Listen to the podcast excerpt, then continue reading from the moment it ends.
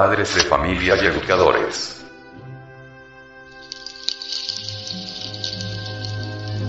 Biblioteca del Sexo. Asociación Colombiana de Centros de Estudios Gnósticos, Antropológicos, Psicológicos y Culturales AAC.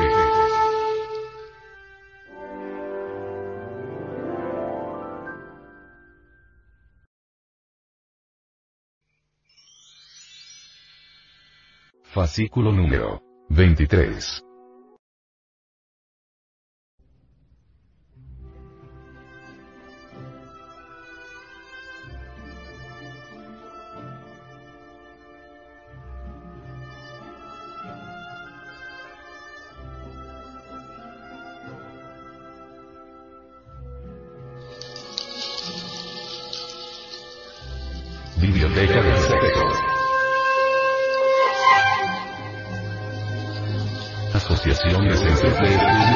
Gnósticos, Antropológicos, Psicológicos y Culturales AAC.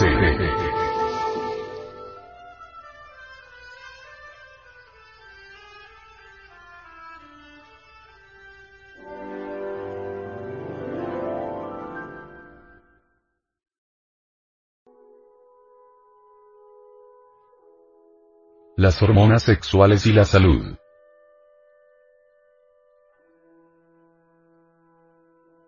La medicina oriental ve en lo que ella llama glándulas de los riñones Shen como los principales reguladores de la potencia sexual, sobre todo en los varones. Estas glándulas, que cubren la parte superior de ambos riñones, en occidente se denominan glándulas suprarrenales. Las suprarrenales, también denominadas corteza suprarrenal, producen diversas hormonas de vital importancia para distintos procesos metabólicos y funciones biológicas. Tanto en uno como en otro sexo, las hormonas suprarrenales incluyen pequeña pero fisiológicamente significativas cantidades de andrógenos, hormonas masculinas, y una cantidad relativamente minúscula de estrógenos, hormonas femeninas. Estas hormonas sexuales regulan las secreciones de todas las demás glándulas sexuales, como los ovarios, los testículos y próstata, e influyen también en las secreciones de las glándulas pituitaria, pineal y tiroidea. Una insuficiente secreción de andrógenos en el hombre, por ejemplo, se traduce en la disminución del impulso y la potencia sexual. En la mujer, una excesiva secreción de andrógenos puede producir efectos virilizadores como el crecimiento de pelo en la cara y la reducción de los pechos. Por ello, la ciencia oriental médica considera que uno de los principales objetivos de las relaciones sexuales, es el de favorecer la secreción de hormonas masculinas y femeninas y mantener su equilibrio óptimo. La ciencia occidental también ha comprobado, con cierto retraso, la existencia de una estrecha relación entre la estimulación sexual y la producción de hormonas, y entre la producción de hormonas y la salud. Una práctica tibetana de transmutación sexual para soltero llamada el Mudra, que consiste en masajes en la próstata, en el caso del varón, y en los ovarios, caso de la mujer, y los órganos creadores, sin la llegada al espasmo u orgasmo, muestran un aumento significativo en el nivel de testosterona, en el varón, y progesterona, mujer, en la sangre, dato que establece una clara relación entre la excitación sexual y la secreción hormonal. Las investigaciones también han revelado que los varones con altos niveles de testosterona, alto número de espermatozoides y semen denso y viscoso son completamente inmunes a muchas enfermedades contagiosas corrientes y altamente resistentes a otras, mientras que los sujetos con bajos niveles de testosterona y espermatozoides y con un semen acuoso y diluido solo poseen una resistencia parcial a las enfermedades en general y son altamente vulnerables a numerosas enfermedades. Según el punto de vista de la medicina oriental, los estragos del envejecimiento se deben a la gradual disminución de la producción de hormonas y a la disipación de la energía vital. Pero para ellos, son las hormonas las que ejercen la más profunda e intensa influencia fisiológica, y por ende, son las relaciones sexuales sin eyaculación las que favorecen más directamente la producción de hormonas y el equilibrio endocrino. En China, por ejemplo, a medida que una persona envejece, es obvio que las relaciones sexuales se van volviendo cada vez más importantes como una forma de terapia preventiva contra la enfermedad y la decadencia. Cuando las secreciones de las glándulas de los riñones masculinas se mantienen elevadas mediante las relaciones sexuales sin eyaculación, entran en el torrente sanguíneo, circulan por todo el cuerpo y evitan muchas dolencias, enfermedades y otros trastornos asociados a la edad. Un estudio realizado en Estados Unidos reveló que las relaciones sexuales frecuentes sin eyaculación, o fornicación, alivian considerablemente los dolores reumáticos crónicos en las parejas de edad avanzada, pues estimulan la secreción de cortisona en la corteza suprarrenal. Según los médicos orientales, la corteza suprarrenal es la glándula más directamente influida por la excitación sexual. Por otra parte, según la ciencia occidental, un exceso de coitos con eyaculación inhibe las funciones suprarrenales en el varón. Observamos que el argumento oriental de que un exceso eyaculatorio perjudica las glándulas de los riñones, es esencialmente correcto. Las relaciones sexuales entre varón y mujer es la principal manifestación terrenal de los eternos y universales principios masculino y femenino, que hace que la sexualidad sea tan natural e indispensable para la salud y la longevidad humana, como lo es para la vida planetaria la energía solar. Por ello, el infortunado sentimiento de culpa inculcado en la tradición judea cristiana que acompaña a las cuestiones sexuales, constituye un exabrupto y es uno de los aspectos antihumanos y antidivinales de la cultura religiosa occidental. La enraizada farisíaca actitud occidental hacia el sexo es lo que ha impedido llevar a cabo un estudio serio, exhaustivo y profundo sobre la sexualidad humana en el hemisferio occidental hace escasas décadas. La filosofía occidental mira el sexo a través de la óptica dualista, o sea, lo considera como benéfica cuando la pareja se somete al rito de una religión organizada y en especial a la oficial, y es destructora cuando la pareja lo realiza fuera del lazo matrimonial ritualístico. Siendo que ambas parejas logran el mismo resultado. Formicar o eyacular la sustancia semínica, incluyendo toda clase de relajo inmoral en la mayoría de los casos cuando ciertamente las únicas distinciones a tener en cuenta en materia de sexualidad son las que se relacionan con los hábitos sexuales sanos, y son dañinos los que incluyen toda clase de sexopatías y aberraciones. La no distinción de unos y otros hábitos es óbice para mirar el sexo con gran reverencia, veneración o respeto. La práctica antiquísima de la no eyaculación o no fornicación, posibilita a la pareja de una poderosa potencia sexual que les permite unas relaciones sexuales maravillosas y excelentes en todos los sentidos, al tiempo que protege su salud y les da el bienestar integral total a ambos. La tendencia masculina a quedarse dormido como un tronco después de la eyaculación es un claro síntoma de agotamiento, lo que acusa que la pérdida física de semen es lo que perjudica al varón, aunque no se llega a ser plenamente consciente de ello.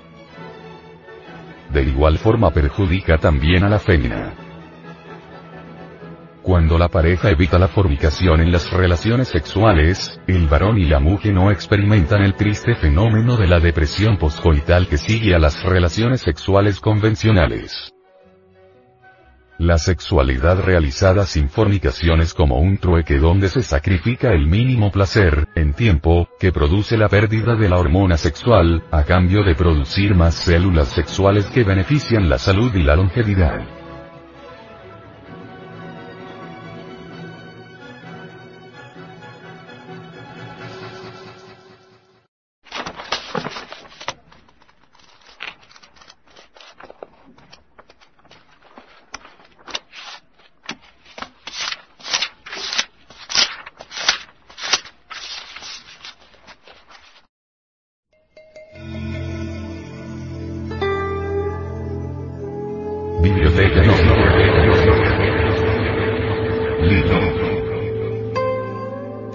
De la macería. Autor. Samael Aubeoro. Los lamas que trabajan en la lamacería el manantial de la juventud practican tales ritos. Usan la alfombrilla de la oración, una pequeña alfombra sobre la cual se pueden hacer los ejercicios. Se acuestan, se arrodillan, se sientan, etc. Y a cada posición usadana le corresponde su meditación u oración, es decir, a cada cambio de posición le corresponde una intensificación en cualquiera de los aspectos místicos, según de lo que se trate. Ejercicio 11. Vajroli Mudra. Transmutación para solteros. Vamos a entrar al estudio del sexto rito, que se relaciona exactamente con el Vajroli Mudra. Se trata de la transmutación de la energía sexual. Este tipo de energía es el más fino que construye el organismo. Es, dijéramos, la fuerza más sutil con la que trabaja el cuerpo. El vehículo humano tiene ciertos canales muy finos por donde circula la energía, la cual no puede salirse de sus conductos. Cuando la energía irrumpe en otros canales, claro está que se produce una catástrofe. La energía sexual es una fuerza explosiva maravillosa que tenemos que aprender a conducir sabiamente, si es que queremos verdaderamente la autorrealización íntima del ser. Indudablemente, el Vajroli Mudra es muy especial para los solteros, aunque también ayuda a los casados. En forma específica podríamos decir que los solteros tienen con el Vajroli Mudra un sistema fundamental para sostenerse en Brahmacharya, o sea, en castidad. Quienes no tienen mujer, o las mujeres que no tienen marido, tienen que sostenerse en Brahmacharya es claro, hasta el día en que tengan los hombres su sacerdotisa y las mujeres su marido. Muchos solteros quisieran estar cumpliendo sus funciones sexuales acá, allá y acuya con distintas mujeres, eso es fornicación, eso está prohibido para los aspirantes al adeptado. El individuo que verdaderamente aspira a llegar al adeptado, no puede estar mezclándose con distintas mujeres, porque en este caso se está violando la ley, se está en contra del sexto mandamiento de la ley de Dios.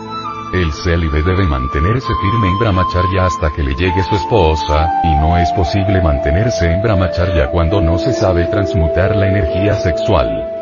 Quien quiera aprender a transmutar, tiene que conocer a fondo el Vajroli Mudra. Si no lo conoce, no sabe, no tiene la ciencia para la transmutación. Entre otras cosas, el Vajroli Mudra tiene la ventaja de que el célibe pueda, a pesar de estar solo, conservar su potencia sexual, no perder su virilidad. Normalmente, órgano que no se usa se atrofia. Si uno deja de usar una mano, pues esta se atrofia. Si deja de usar un pie, pues este no funciona más. Así también, si deja de usar sus órganos creadores, pues sencillamente estos se atrofian y el hombre se vuelve impotente, entonces ya marcha mal. Con el Vajroli Mudra puede uno conservar su potencia sexual toda la vida. No quiero decir, y aclaro, que con el Vajroli Mudra vaya un individuo a crear los cuerpos existenciales superiores del ser, no. Yo no estoy haciendo ese tipo de afirmaciones. Ni estoy diciendo que con eso se vaya a lograr la autorrealización íntima del ser. Quien quiera autorrealizarse tiene que trabajar en la forja de los cíclopes, eso es claro. Sucede que con el Vajroli Mudra se trabaja con una sola fuerza, en el caso del hombre, pues con la masculina y en el caso de la mujer con la femenina, nada más. Ya para crear los cuerpos existenciales superiores del ser, se necesita algo más, se necesita trabajar con las tres fuerzas de la naturaleza y del cosmos fuerza masculina, en el hombre, fuerza femenina, en la mujer, fuerza neutra, que concilia a las dos. Como ya he dicho anteriormente, la masculina es el santo afirmar, la femenina es el santo negar y la neutra es el santo conciliar. Es claro que para que haya creación se necesitan las tres fuerzas, por eso es que el Maituna es indispensable para poder crear los cuerpos existenciales superiores del ser. La gente común y corriente no posee los cuerpos astral, mental ni causal. Tales cuerpos hay que crearlos y solamente se pueden crear mediante el Maituna o magia sexual. Empero repito, el Vajroli Mudra sirve a los hombres que no tienen mujer, a las mujeres que no tienen varón y también a las parejas que están trabajando con el Sahaja Maituna, porque les ayuda a sublimar y transmutar la energía sexual. Es pues, el Bajroli Mudra, muy útil para solteros y casados, para solteras y casadas. Bien, ya con esta explicación, voy a dar la técnica del Bajroli Mudra. Estoy aquí parado, en posición de firmes, mirando al frente, pongo las manos en la cintura a manera de jarra, con los pulgares hacia atrás, figura 12, e inhalo hasta llenar totalmente los pulmones de aire. Luego pongo las palmas de las manos sobre los muslos, por delante y me voy inclinando hacia adelante, no hacia los lados y hacia atrás, sino como quien está haciendo una venia muy profunda y sigo bajando las palmas de mis manos hasta llegar a las rodillas. Simultáneamente voy exhalando el aire, de modo que cuando ya puedo tocar mis rodillas no tengo aire en los pulmones, figura 13. Aquí estamos listos para continuar el ejercicio, pero todavía no he inhalado el aliento, mis pulmones están completamente vacíos. Ahora continúo subiendo las manos en dirección a los órganos creadores, pero aún no he llenado los pulmones con aire. Ahora hago un masaje sobre mi próstata, para que la vibración toque la próstata y se realice la transmutación sexual. No solo hago el masaje sobre la próstata, puedo y debo hacerlo sobre los órganos sexuales, con firmeza. Luego que he realizado el masaje sobre los órganos creadores, figura 14, entonces lentamente voy levantando el cuerpo, me voy enderezando mientras mis pies siguen unidos y firmes en tierra. Me pongo recto y llevo nuevamente las manos a la cintura en forma de jarra. Al lado y lado, figura 12. Una vez que he realizado el masaje y he colocado las manos en la cintura, inhalo llenando los pulmones de aire, llevando la energía hasta el cerebro por los canales y dan pingala. Luego exhalo lentamente y repito el mismo procedimiento por tres veces tres, Amsha. En relación a los masajes sobre la próstata y sobre los órganos sexuales. Hay tres tipos. A. Masaje suave sobre próstata y órganos creadores. B. Masaje mediano, o sea, un poco más fuerte y C. Masaje fuerte. Es obvio que el masaje fuerte sobre la próstata y los órganos sexuales, pues produce la erección del falo, eso es claro, tiene que ser así, por eso es aconsejable este tercer tipo de masajes. Es especial para los solteros. Así, cuando el falo está en erección, se produce la transmutación del semen en energía y se hace subir hasta el cerebro. En cuanto a los casados, pues les convienen el primero y segundo tipo de masajes, nada más, o con el primero es más que suficiente puesto que tienen mujer y claro, llevan el falo a la erección completa por medio del Sahaja Maituna. Ahí tienen pues lo que en Oriente llaman Bajrol Mudra. En el caso de la mujer el Bajrol y Mudra es igual, solo que los masajes se deben realizar o los debe hacer la mujer en los ovarios izquierdo y derecho y sobre sus órganos femeninos, en la vagina o yoni, para ser más claros. Entonces se produce la transmutación de la energía sexual de la mujer. Lo mismo la mujer casada, aunque no necesita masaje fuerte, solamente suave. La soltera necesita masaje un poco más fuerte a fin de producir la transmutación de su propia energía sexual es necesario que esa energía suba al cerebro. Se necesita, pues, que haya una gran fuerza de voluntad durante el Bajrol Mudra, que ningún pensamiento lujurioso se cruce por la mente de los estudiantes. Hay que controlar los sentidos, hay que subyugar la mente. Cuando se practica el Bajrol Mudra, tiene uno que estar concentrado en la Divina Madre Kundalini, o en el tercer Logos. Si uno se concentra exclusivamente en los órganos sexuales y olvida a la Madre Divina y al tercer logos, pues entonces no sublima la energía y eso va en contra de la ley cósmica. Además, téngase en cuenta que si el ser humano no tiene suficiente pureza en sus pensamientos puede degenerarse y convertirse en un masturbador. Para los impuros y masturbadores será el abismo y la muerte segunda, donde se oye el llanto y el crujir de dientes. Así pues, el Bajrol Mudra es para hombres y mujeres completamente castos, que verdaderamente estén dispuestos a seguir la senda de la más absoluta castidad. El Bajrol fuerte, muy fuerte, solamente se puede practicar una vez al día y para ello se necesita que el individuo sea muy serio y respetuoso de su propio cuerpo. Esto para solteros. Un individuo casado no necesita practicar Bajrol fuerte, pues la erección la consigue con su esposa sacerdotisa. Asimismo, una mujer que tenga marido no necesita practicar y fuerte, pues transmuta sus energías con su marido. Tanto casadas como casados deben hacer sus masajes de Bajrol sumamente suaves. Lo que se busca es elevar esa energía creadora sutil y delicada, hasta el cerebro. En el caso del hombre casado solo es suficiente, como ya indiqué, un ligero masaje sobre la próstata y órganos sexuales. Igual para mujer casada, un ligero masaje sobre los ovarios y el útero, en forma muy sutil y suave, pues no perjudica en nada y se puede practicar cada vez que se trabaje con los seis ritos enseñados en este libro, sin el menor perjuicio. Así se sublima la energía sexual constantemente, incesantemente y se aprovecha para la regeneración. Estoy hablando, pues, muy claro, para que se me entienda. Este sistema, tal como le he enseñado aquí es el sistema tibetano. Repito que se necesita pureza y nada de lujuria, ni de malos pensamientos pasionales, porque entonces se voltea el filo de la espada y el estudiante puede rodar al abismo si hace mal uso de estas enseñanzas. Yo creo que ya los hermanos gnósticos han entendido la finalidad del Vajroli Mudra, y no me cansaré de repetir que este es el sistema más práctico y preciso de transmutación sexual para solteros. Al enseñar la práctica del Vajroli Mudra tengo que decir lo siguiente. La antítesis fatal del Vajroli Mudra es el vicio horripilante, inmundo y abominable de la masturbación. Quienes practican la masturbación van al abismo, hacia la muerte segunda, por haber profanado su propio cuerpo, por haber insultado y profanado con sus hechos al Espíritu Santo, al tercer logos. Cuídense muy bien entonces los hermanos y hermanas que practiquen el Bajroli Mudra de ir a caer en el vicio abominable y repugnante de la masturbación. El Bajroli Mudra es algo muy santo, muy sagrado y se requiere para practicarlo una tremenda castidad, una gran santidad, un enorme amor al Sacratísimo Espíritu Santo y a la Divina Madre Kundalini.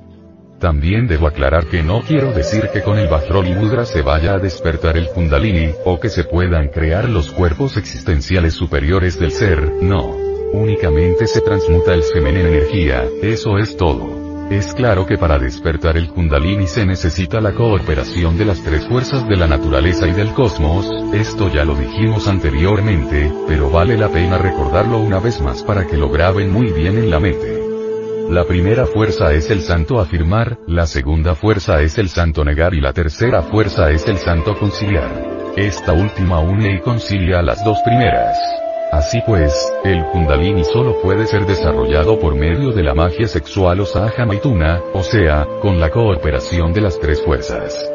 El hombre tiene la fuerza positiva, la mujer tiene la fuerza negativa y el Espíritu Santo concilia ambas. Con la fusión de las tres fuerzas despierta la divina princesa Kundalini.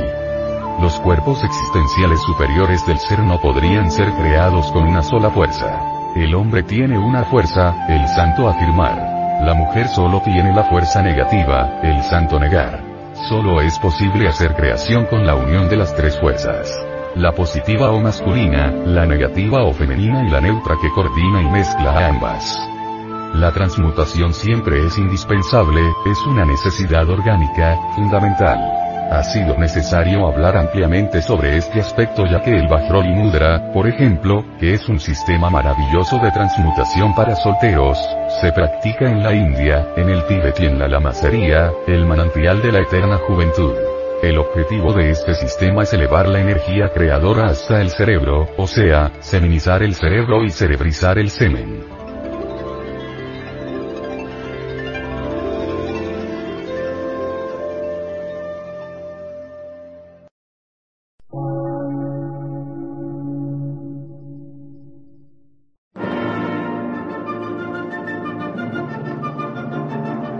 Emisora, gnóstica, transmundial. Por una nueva civilización y una nueva cultura, sobre la faz de la Tierra.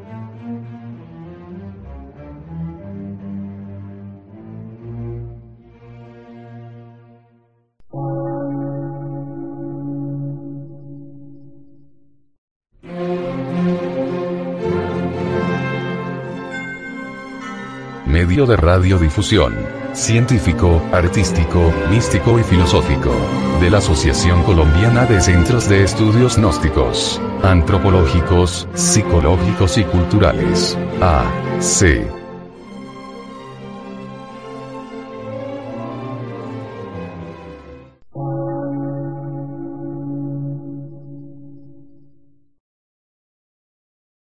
Lectura en movimiento. Difusión sin fronteras.